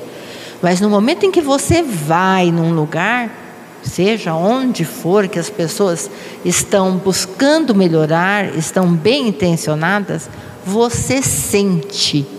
Então eu preciso estar, às vezes, reunida, né? Em nome de uma espiritualidade, de uma busca, porque ali eu vou carregar as minhas baterias, vou, vou recarregar Porque a gente sofre um desgaste no dia a dia. Nós sofremos, porque a todo momento temos que solucionar um problema, temos que fazer uma ação que vai ser de um jeito. Não, melhor é não fazer assim, fazer do outro, porque aqui não deu certo. Nós temos desgaste. Então Perfeito. eu acho que essa, esse, lugar, qualquer lugar que a gente vá, se essa reunião não fosse feita aqui, mas fosse, né, nós estivéssemos numa sala, numa casa, é, reunidos, nós vamos receber isso. Então, tudo isso que o Uraí fala, Deus, o, o fluxo venturoso, eu, eu sinto que é tão verdadeiro, mas não por uma questão lógica, é porque eu sinto. Perfeito. Eu sinto. Amor é sentir, é, um é emoção. Muito né? grande. Muito não é conhecimento. que eu, eu, vou, vou ter uma oportunidade de parar um momento para exercitar mais isso, para receber, para enviar. Sim, sabe? perfeito. Eu acho tão, tão importante que, é, eu não sei, eu acho que todas as pessoas deveriam buscar um momento, seja o que for na, na vida delas, não importa, né? independente do que ela faça, mas buscar um momento para a gente se encontrar com a gente mesmo, refletir, recarregar a parte espiritual, a essência. Espiritual, né? A essência para seguir adiante. Muito é bom, é bom, Paula. Gratidão. Márcia, um minuto. É só é, contar uma é... coisinha rapidinho. Ontem à noite eu tive que ir num consultório, né, numa situação lá meio emergencial. Não para atender, mas para resolver lá sobre um, um, documento lá. Esse mundo é de provas e expiações. É, em uma hora eu passei por três provas. Chegando no consultório, na esquina, tinham duas pessoas, tinha um senhor, ele virou para mim e falou assim: Deus te abençoe, mas ele falou de uma forma meio fanática, né? Aí eu ouvi aquilo, eu falei, ah, tá, eu fiz assim, porque não sei, eu fiz assim. O senhor não vai falar amém? Eu falei, ai meu Deus do céu. Eu falei, não, ok. O senhor não é católico? Falei, ai, ai, ai, não acredito aqui na frente do consultório. Né? Aí eu pensei, é uma prova, cara, isso aí. Falei, não, não sou. Ah, o senhor é pagão? Falei, sou. O senhor vai para o inferno. O senhor vai queimar no inferno. Aí eu, eu fiquei, eu, eu contei para Márcia, assim que eu cheguei. Falei, ok, eu vou para o inferno, tá tudo bem e tal, não sei o que. E ele ficou inconformado que eu aceitei ir para o inferno, né? Aí eu entrei no consultório. Quando eu fui entrar no consultório, consultório tem alarme e tudo. Eu vi que estava desalarmado, né? desarmado. Mas percebi que tinha alguém lá dentro, um profissional lá dentro. Aí eu entrei, ouvi ele trabalhando, deixei avisado que eu tinha chegado, tudo. Aí daqui a pouco dispara o alarme. E ele sai lá, nossa, tal, não sei o quê. Eu falei, cara, eu não mexi. Né? Não, foi a fulana. Aí ele ficou tão alterado porque né, disparou. Falei, aí eu fui lá, pus a minha senha, pronto, resolveu. Ok, tá bom. entrei na minha sala. Quando entrei na minha sala, fui ligar o computador, não ligava. Falei, como? Computador novíssimo, né? Você não liga, né? E tal, mudei tomada, mudei tudo e tal. E tchum, não ligava. Eu precisava ligar para acessar um documento. Falei, ok, tá bom, não liga. Aí eu comecei a pensar em outras alternativas para resolver aquilo. Mas entende como é necessário, às vezes, você manter uma certa calma, uma certa calma, né? uma certa paciência e alegria, eu chamo de CPA, calma, paciência. Aí eu comecei a conversar com o computador. Falei, meu amigo, você é meu parceiro. Né? Lembrei aí do fluxo, né? Você é o meu parceiro, você me auxilia tanto. Se você puder ligar, você vai facilitar. Mas se você não ligar, ok, eu vou resolver, mas vai demorar, né? Aí tchum, ligou, cara. Pergunta para Márcia ligou. Ah, mas aí foi só gratidão, né? Só não beijei na boca dele porque não tinha uma boca ali. Né? Mas agradeci, agradeci. Aí depois cheguei em casa, falei, Márcia, passei por três provas. Provinha, né? Porque isso é provinha. Isso não é prova, é provinha. Mas como que a gente necessita assim? Porque são três provas que, que que poderia ter, mas a, a calma, né? a certa alegria. Só para comentar, o que, que, é estar no, no, mundo de provas e expiações? Né? Diga, meu. Não, eu ia comentar o que eu fiquei é, pensando hoje com relação à fragilidade da vida e ao fato de que vai passar e se a gente desencarnar, a gente vai nascer novamente Isso hoje estava ressoando na minha mente. Legal. O fato da gente, de até para a morte, que as pessoas acham que é o fim da linha, tem jeito, Sim, né? Porque somos espíritos e a vida continua. verdade. Né? Ótimo, amor. Eu posso dar boa Isso, noite para o por pessoal? Boa noite para Elide Augusto Senhor José, aqui de Rio Preto. Sogra e sogro acompanhando. Olha, olha o desafio, hein? Boa noite para Valéria Gaetan, lá de São Carlos. Boa noite para Neuza Simpson, aqui de Rio Preto. Boa noite para o Evandro Oliva, lá de São Paulo. Boa noite para Adriana Ribeiro, aqui de Rio Preto. A Valéria dizendo que foi lindo, acho que era a imagem do, da Via Láctea. Boa noite para Luciana Curtis e para o filho João, que estão aqui em Rio Preto. Boa noite para Lúcia Curtis, que é a mãe da Luciana, aqui de Rio Preto. A Beatriz Coelho dizendo boa noite. Comecei a me libertar quando fui me afastando dos meus familiares com crenças doentias. E boa noite para o Vinícius Viterbo, aqui de Rio Preto. Legal, Vinícius. É, é isso aí. Muito bom. Nós temos alguns minutos, então a gente vai aproveitar para ler a, no livro Céu e Inferno, página 401.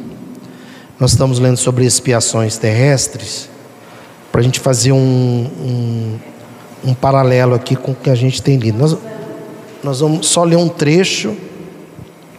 São algumas mensagens que Kardec separou, tá, de espíritos que passaram por expiações terrestres, para que a gente aprenda com a experiência deles, né? É do Letil, localizaram aí?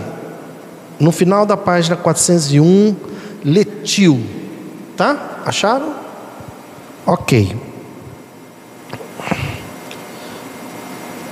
Cristina, você começa a ler para nós, por favor? Ou não? Achou? Achou? Ali. Começa a ler para nós. Ah, microfone, please. Letil. Este industrial que residiu nos arredores de Paris morreu em abril de 1864, de modo horroroso, Incen... incendiando-se uma caldeira de verniz fervente. Foi num abrir e fechar de olhos que o seu corpo se cobriu de matéria cadente. Pelo que logo compreendeu, ele que estava perdido, achando-se na oficina apenas com um rapaz aprendiz. Ainda teve ânimo de dirigir-se ao seu domicílio, a distância de mais de 200 metros.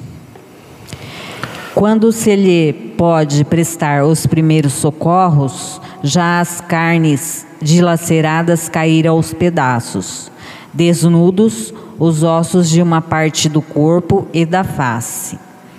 Ainda assim, sobreviveu 12 horas a cruciantes sofrimentos, mas conservando toda a presença de espírito até o último momento, predispondo os seus negócios com perfeitas lucidez.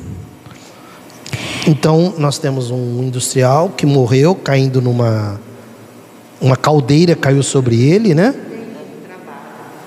É. E aí foi horrível, né?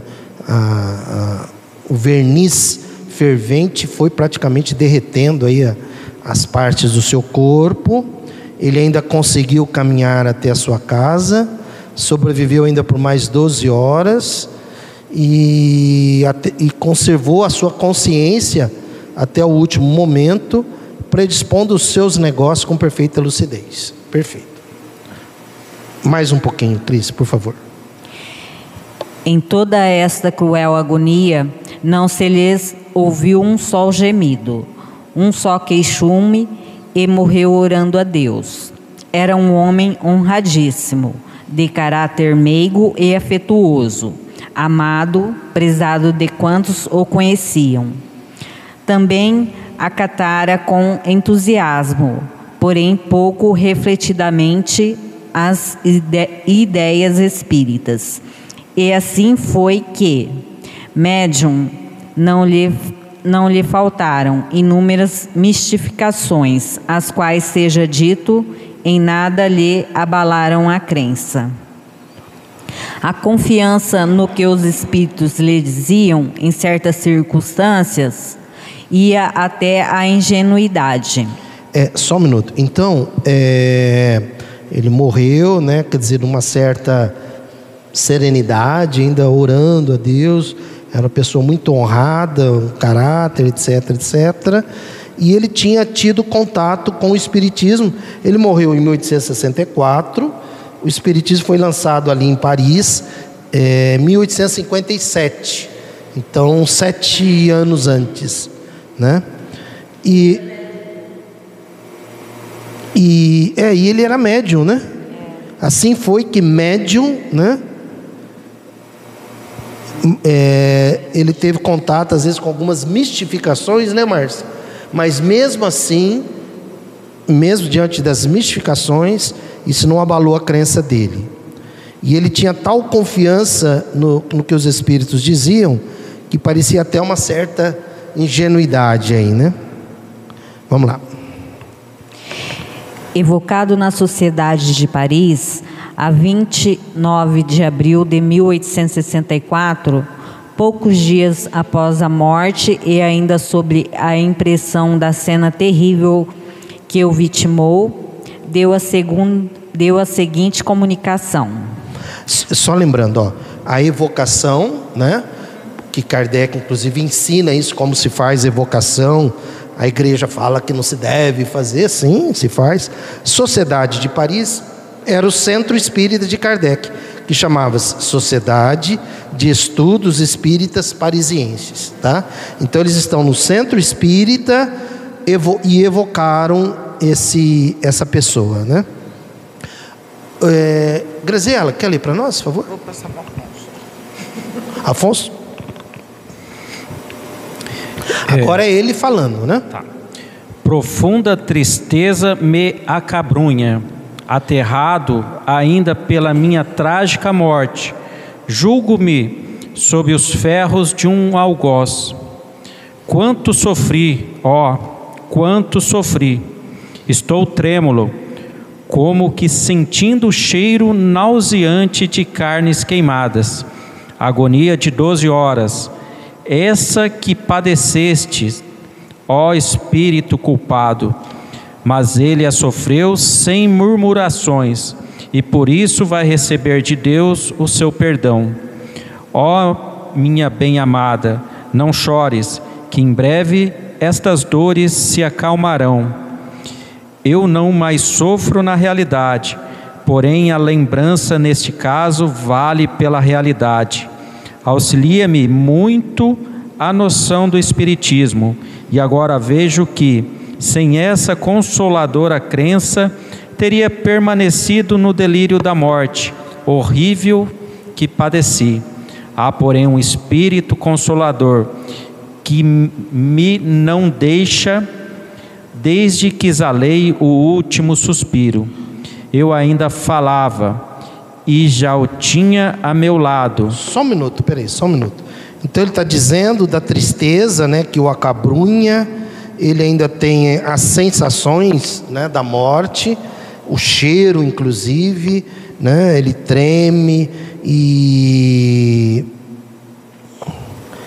ele fala, né, ó minha bem amada, é, não chores. E aí ele fala, eu não mais sofro na realidade. Porém, a lembrança, nesse caso, vale pela realidade.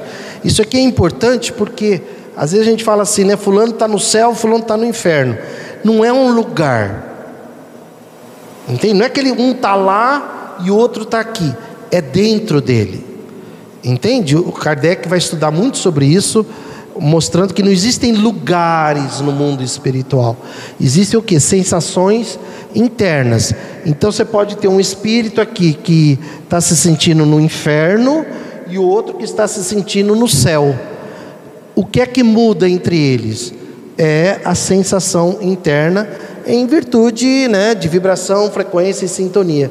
Quer dizer, um ainda está sintonizado aquilo que aconteceu. E aí ele vai falar desse que está ali ao lado dele. Parecia-me ser um reflexo das minhas dores a produzir em mim vertigens que me fizessem ver fantasmas. Mas não, era o meu anjo de guarda que, silencioso e mudamente, me consolava pelo coração. Logo que me despedi da terra, disse-me ele: Vem, meu filho, torna a ver o dia. Então respirei mais livremente, julgando-me livre de medonho pesadelo.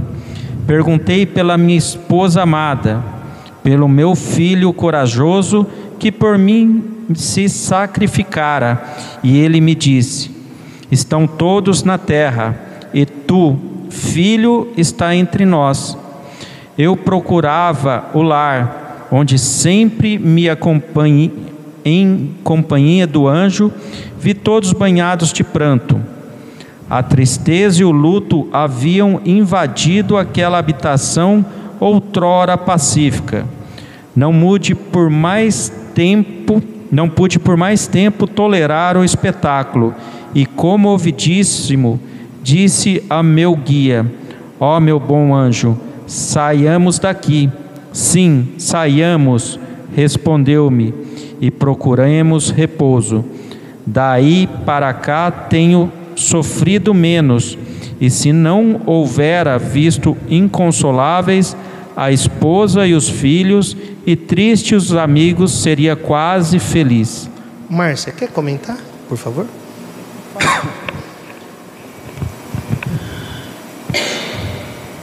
Então ele achou que, quando ele viu o, o, o, anjo de guarda dele, ele achou que, em função das dores, ele estava alucinando e estava enxergando algo que não existia. Mas era o anjo de guarda dele que estava dando forças para ele suportar aquele momento de passamento, que é o que a gente sempre fala. A gente não tem medo da morte, a gente tem medo da forma como vai morrer, que é o momento do passamento, né?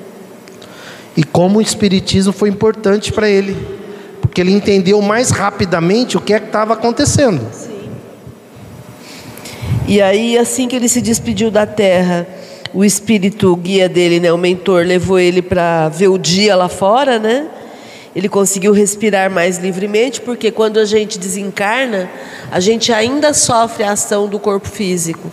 A gente ainda está contaminado, intoxicado pelo é, corpo. Eu diria, Márcia, que assim, que não é que a gente sofre a ação do corpo físico, a gente ainda está ligado mentalmente ao corpo físico, né? E aí ele acaba refletindo, refletindo em função da nossa mente ainda. Mas cadê minha casa? Cadê minha esposa? Cadê meu filho? Né?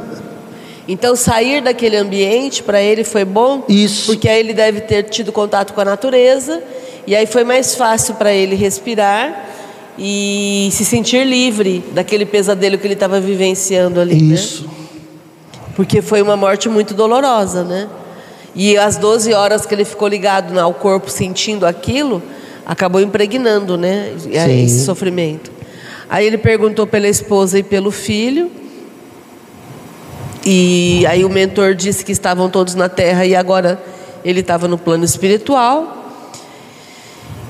E aí ele viu a tristeza e o luto da família, dos amigos, e isso deixava ele muito triste, né? Porque ele precisou inclusive sair dali para não ficar sendo sofrendo os reflexos desse sofrimento da família e dos amigos com com o tipo de morte que ele teve que causou muita comoção, né, Sim. também. Né? Uma morte que causa comoção, né? Não, e aí a última as últimas palavras seria quase feliz. Porque de repente ele se sentiu livre. Né? Então foi triste. Então, de novo, a morte não é uma expiação. A forma da morte, sim. Porque ele ficou durante 12 horas ali no sofrimento atroz. Agora, o quanto o Espiritismo foi importante, porque tudo é um processo mental. De repente, peraí, cara, eu sou espírito. Né? Ele não falou isso, né? Mas eu sou espírito, por que, que eu estou ligado? Deixa eu me desligar de lá imediatamente o sofrimento. Aqui também, Márcio, tem a ver com a questão da cremação, né? Que algumas pessoas falam assim que tem medo de ser cremada e o espírito sentir.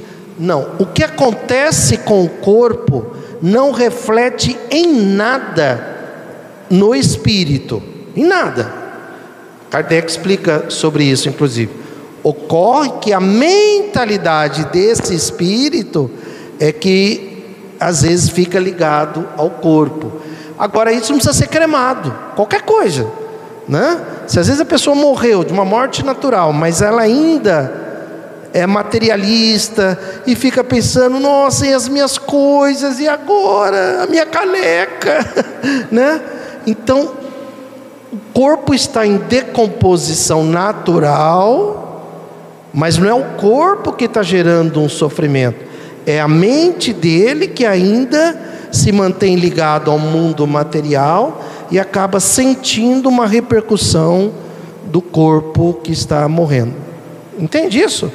Ao mesmo tempo, quanto mais conhecimento você tem, informação, você ah, já foi.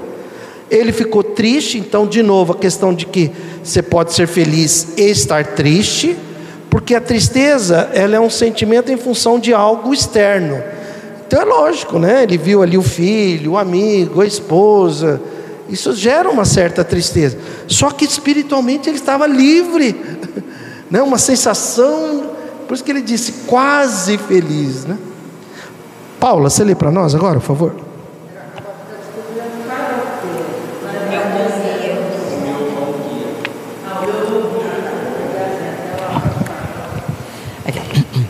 O meu bom guia fez-me ver a causa da morte horrível que tive. E eu, a fim de vos instruir, vou confessá-la. Então, só um minuto, por favor. O, o, lógico, tudo isso ele está relatando, mas isso não foi assim de tudo de imediato, né? Isso foi acontecendo. Aí chegou um momento que o, o, o anjo da guarda, o bom espírito, o espírito protetor dele, explicou para ele, já que ele queria instrução e tinha preparação para isso, por que, que ele morreu daquele jeito? Né? Por que, que ele morreu daquele jeito? Aí ele diz aí, né? É, e a fim de vos instruir, vou confessar. Então agora ele vai informar para nós por que ele morreu é. daquele jeito. Vai para dois séculos, mandei queimar uma rapariga, inocente, como se pode ser na sua idade, 12 a 14 anos. Qual a acusação que lhe pesava? a cumplicidade em uma conspiração contra a política clerical. Eu era então italiano e juiz inquisidor. Como os algozes não ousassem tocar o, o corpo da pobre criança, fui eu mesmo o juiz e o carrasco que ele era, foi um inquisidor, né? que ele era. É. Quer dizer, sei lá, uma um, moça inocente. É, mas inocente. que a, a, talvez uma, uma acusação, pelo que a gente entende aqui, uma a, a, acusação que como se o que ela falasse ou o que ela pensasse estivesse indo contra um, um código religioso, é, uma política, é uma política clerical. contra a igreja, é, né? Então, isso aconteceu. E ela era inocente. Muito. É. A idade. Inocente como se pode ser na, na sua, sua idade. idade. 12 a 14 tá. anos. Então, ele próprio, né? Ele próprio que ateou fogo.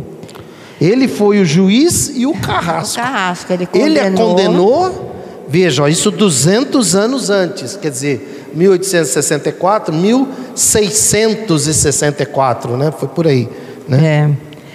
Ó, oh, quanto de grande justiça divina, quanto és grande justiça divina. A ti, submetido, prometi a mim mesmo não vacilar no dia do combate. E ainda bem que tive força para manter o compromisso. Não murmurei, e vós me perdoastes, ó Deus. Quando, porém, se me apagará da memória a lembrança da própria da pobre vítima inocente? Quer dizer, é mais, mais dolorido para ele a lembrança do mal que ele fez do que o que aconteceu com ele, né? Isso. Essa lembrança é que me faz sofrer. É mistério, portanto, que ela me perdoe. Você vê, ele está se referindo a Deus, mas na verdade tudo isso é um processo mental. Porque Kardec pergunta para os espíritos: onde está escrita as leis de Deus, essas leis divinas? Aí os espíritos dão a resposta: na consciência de cada espírito. Todo espírito tem as leis divinas dentro da sua consciência. Por isso que a gente fala tanto em ampliar a consciência, aumentar a consciência. É interessante que ele, quando era padre e participou da Inquisição, foi a fé cega na Inquisição que fez ele assumir esse papel de juiz e de algoz Uhum. e de carrasco. Sim. E agora foi o conhecimento da doutrina espírita Ah, que deu a ele a força, o fortalecimento para ele se submeter a essa, pro, a essa expiação, Expiação. sem reclamar. Isso, verdade. Mas mesmo assim, ele não, não, não expiou, porque ele precisava da, do perdão, Vamos dizer que ele espiou quase tudo, É. né? Quase tudo. mas precisava do, Né? do, do perdão. Difícil, né? Vamos lá. Ó, vós, adeptos da nova doutrina, que frequentemente dizeis não poder evitar os males pela insciência do passado. Ó, irmãos meus, bendizei antes o Pai por. Agora não sei o que vem aqui. Isso, tranquilo. Pai, porque se tal lembrança vos acompanhasse à terra, não mais haveria aí repouso em vossos corações. Como poderíeis vós, constantemente assediados pela vergonha, pelo remorso, fruir um só momento de paz? Só um minuto. É, é, aí ele está dizendo a importância do esquecimento do passado que a reencarnação Na proporciona. reencarnação. Porque já pensou, se ele falou, já pensou se a vida toda eu ficasse me lembrando dessa coisa horrível que eu fiz, eu não teria paz. E a questão da, do- da expiação não é essa questão de não ter a paz, é você crescer, progredir, né?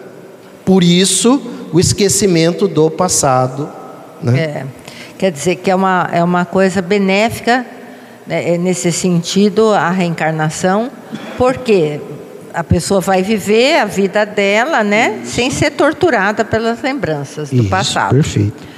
Mais alguns dias e como recompensa a Ah, resi- ah, é, é, só termina de ler aí. O esquecimento aí. Ah, tá. O esquecimento aí é um benefício, porque a lembrança aqui é uma tortura. Você vê, quer dizer, aí na Terra o esquecimento é um benefício. Aqui no mundo não espiritual é uma Aí não tortura. tem jeito. É tu, tudo aquilo, tudo que a gente fez prejudicou alguém e que agora a gente faz de conta que está tudo certo. Se a gente não corrigir isso aqui, quando a gente vai para o mundo espiritual, aí aquilo vem à tona, né? É. Então, agora aqui. Mais alguns dias, e como recompensa a resignação com que suportei as minhas dores, Deus me concederá o esquecimento da falta. Eis a promessa que acaba de fazer-me o meu bom anjo. Porque o maior sofrimento dele era o remorso. Isso, então ele já, ele já se sentia, dá a impressão assim, que ele já se sentia, é, que ele teria espiado, espiado com X, né? É, é, aquele sofrimento que ele provocou nessa menina, mas ainda ficava a lembrança. Aí o espírito deve ter dito para ele: Ó, você vai reencarnar em breve, e aí. Aí você vai esquecer, tem o benefício esquecer, do esquecimento, né? Quer dizer, muito Quer comentar alguma coisa, Márcia? Não? Então, Termina de ler esse pedaço? termina de ler agora, por favor. Agora, Agora é Kardec, tá? Acabou aspas, né? Não tem mais não aspas tem mais aí. Agora é aspas. Kardec falando É. sobre esse caso. É, o caráter do senhor Letil, na última encarnação, prova quanto o seu espírito se aperfeiçoou. A conduta que teve seria o resultado do arrependimento, como das boas resoluções previamente tomadas. Mas isso por si só não bastava. Era preciso coroar essas resoluções com uma grande expiação. Era mister que suportasse, como homem, o suplício a outro infligido e, mais ainda, a resignação que felizmente não o abandonou nessa terrível contingência. Certo, o conhecimento do Espiritismo contribuiu grandemente para sustentar-lhe a fé, a coragem oriunda da esperança de um futuro. Ciente de que as dores físicas são provas e expiações, submeteu-se a elas resignado, dizendo: Deus é justo, logo é que eu as mereci.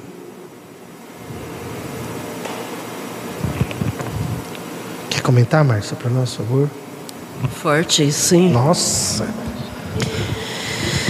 É, a gente aprendeu já aqui nesse livro que é arrependimento, expiação, e reparação. São três etapas.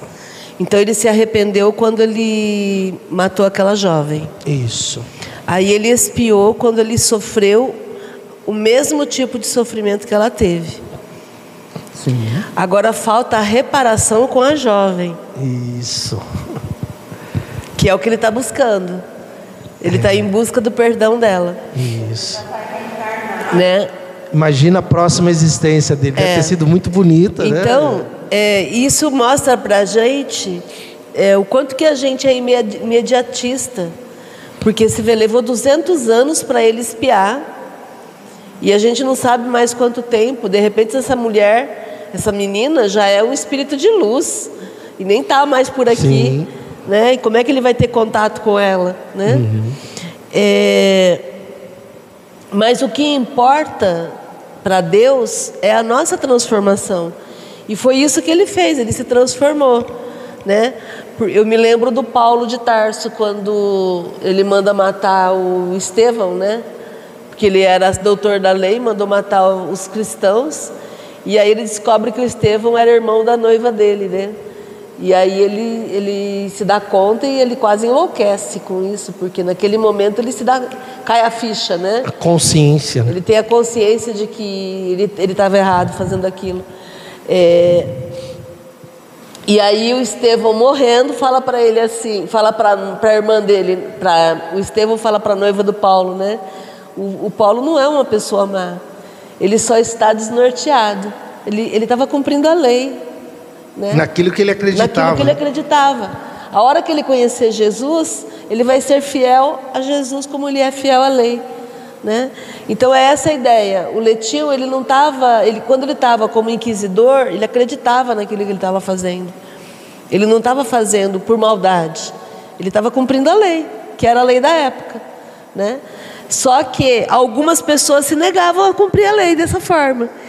E ele não, ele foi lá e cumpriu, e aí ele assumiu essa dívida com o, o- o universo. E agora ele está sofrendo as consequências das escolhas dele. Aquilo que você sempre fala, que nós somos reféns das nossas escolhas, né? A, gente, a semeadura é livre, mas a, a colheita é obrigatória, como, como a gente aprende, né?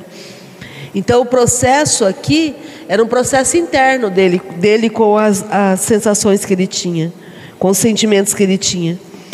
E, e, a, e ter sofrido tudo isso com resignação foi determinante para ele conseguir o, o triunfo, porque ele não se rebelou.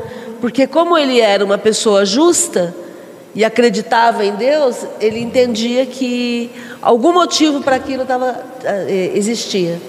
Não era uma, uma dívida que estava sendo cobrada impunemente. Né?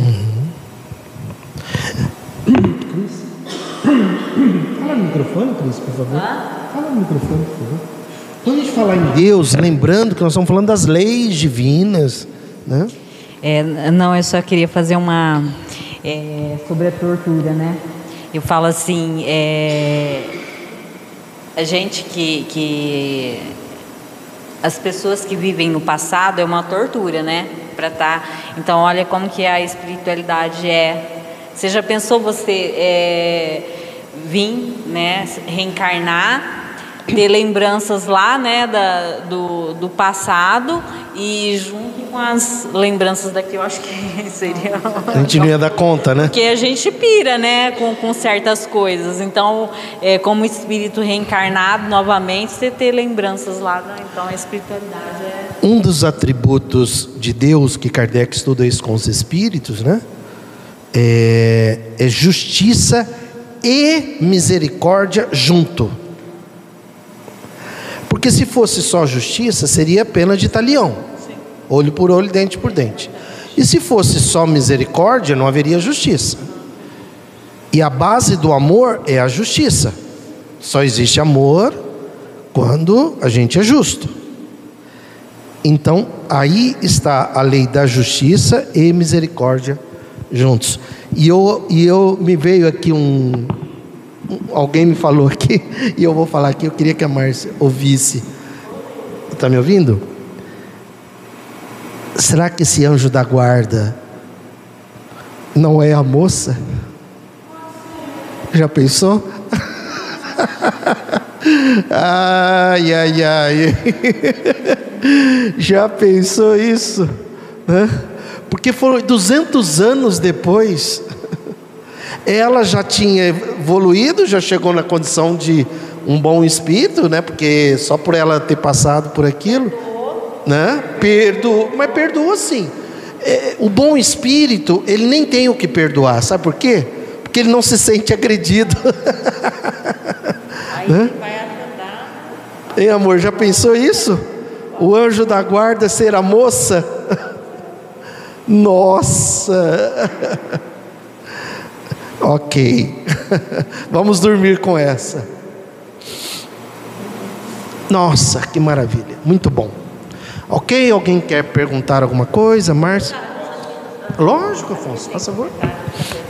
É assim, é uma, uma questão. Por exemplo, quando a pessoa passa e ele, ele teve uma vida, depois reencarnou, tudo, e aí eles falam que ele era amoroso, né, tal é, muda-se a personalidade, assim, porque provavelmente ele deveria ser bem rígido. Isso. Há 200 Na, anos atrás. Exatamente. Na pró, é, aí ele passou a ser mais amoroso, Sim. né? Ter, ter uhum. a família, tal. É, isso daí foi uma evolução que ele teve isso. nesse nesse período ele muda-se, por exemplo, às vezes a pessoa pode ser muito agressiva, depois ela pode ser um pouco mais. Sim, sim. E isso não a isenta da expiação, entendeu? O que vai dar para ela é muito mais condições para ela passar pela expiação com muito mais equilíbrio. Foi o que aconteceu com ele. Mas ele progrediu nesses 200 anos. Né? Agora, vamos imaginar o seguinte, de novo nessa minha imaginação aqui. Em 200 anos ele chegou num ponto. Talvez ela, há 200 anos atrás, já estava no ponto que ele chegaria depois de 200 anos. Entende? Por isso que ela já estaria numa situação de que ele chama aqui de anjo da guarda, né? Mas eh, ficou claro para você, Afonso? Então, a gente sempre progride. Aliás, a gente é a lei do progresso, uma das dez leis naturais. A existência é para a gente progredir, né? E ao mesmo tempo ir corrigindo algumas coisas mentais. Só para confirmar a tua hipótese de que ela já era um espírito mais evoluído, uma criança de 12 a 14 anos contestando a igreja nossa, Márcia, verdade. Ela já tinha um pouco verdade. de consciência de classe, já tinha um pouco de entendimento verdade. da vida. Muito, valeu, fechou. verdade, né? Não, e questionando a igreja em 1600, né? É, então, isso que eu quero, isso que eu quero ver aqui, porque em 1600, né? Em 1600. Ururaí tem alguns... Olha aí, qual que era a acusação? Era cumplicidade em uma conspiração contra a política clerical.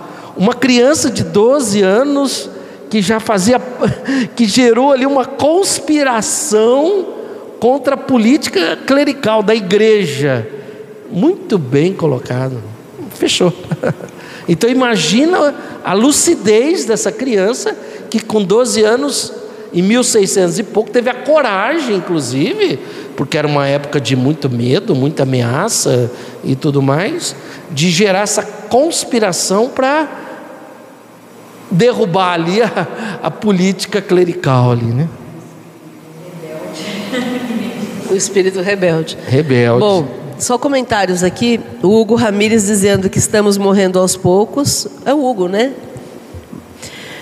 Porém, numa velocidade astronômica. Muita gente desperdiçando seu tempinho com tristezas, preocupações e medos inúteis. A Rita Sérico, aqui de Rio Preto também, boa noite. O Evandro do Espiritismo Cast, que é outro canal que o Geol também transmite. Amigas e amigos, se ainda não forem inscritos aqui no canal do Geol, façam isso já. Assim acompanhará de perto nossas transmissões. O Hugo Ramires dizendo: Minha caneca, kkkk, depois de passar, ninguém nem vai querer, provavelmente será descartada. A Mérita Torres Salinas, lá de Nova Aliança. Boa noite, Geol querido. Gratidão por toda a contribuição. E a Ellen de Araçatuba, boa noite. Legal. Muito bom. Que maravilha. Há duas horas atrás a gente não imaginava dessa, de tudo isso que a gente recebeu nessa noite, né? Da espiritualidade. Então, gratidão pela presença física de vocês, gratidão Afonso, Graziela, Cristina, Paula, Márcia, porque essa presença física dá um, dá quentura da coisa, né? A gente, as emoções, as, uh, os insights e tudo mais, né? Gratidão a você que nos acompanha aí pela internet. Dê o seu joinha, né? Para você ser avisado é, quando tiver a próxima. Se, se inscreva no canal para você ser avisado. Ative o sininho. Se quiser compartilhar compartilhe o link com alguns amigos, né? Você pode pegar aí o link e compartilhar. E é isso. Amanhã teremos aqui a nossa reunião de mediunidade às 20 horas. E, e a semana que vem tem feriado não, né? Então, segunda, terça e quarta aqui estaremos.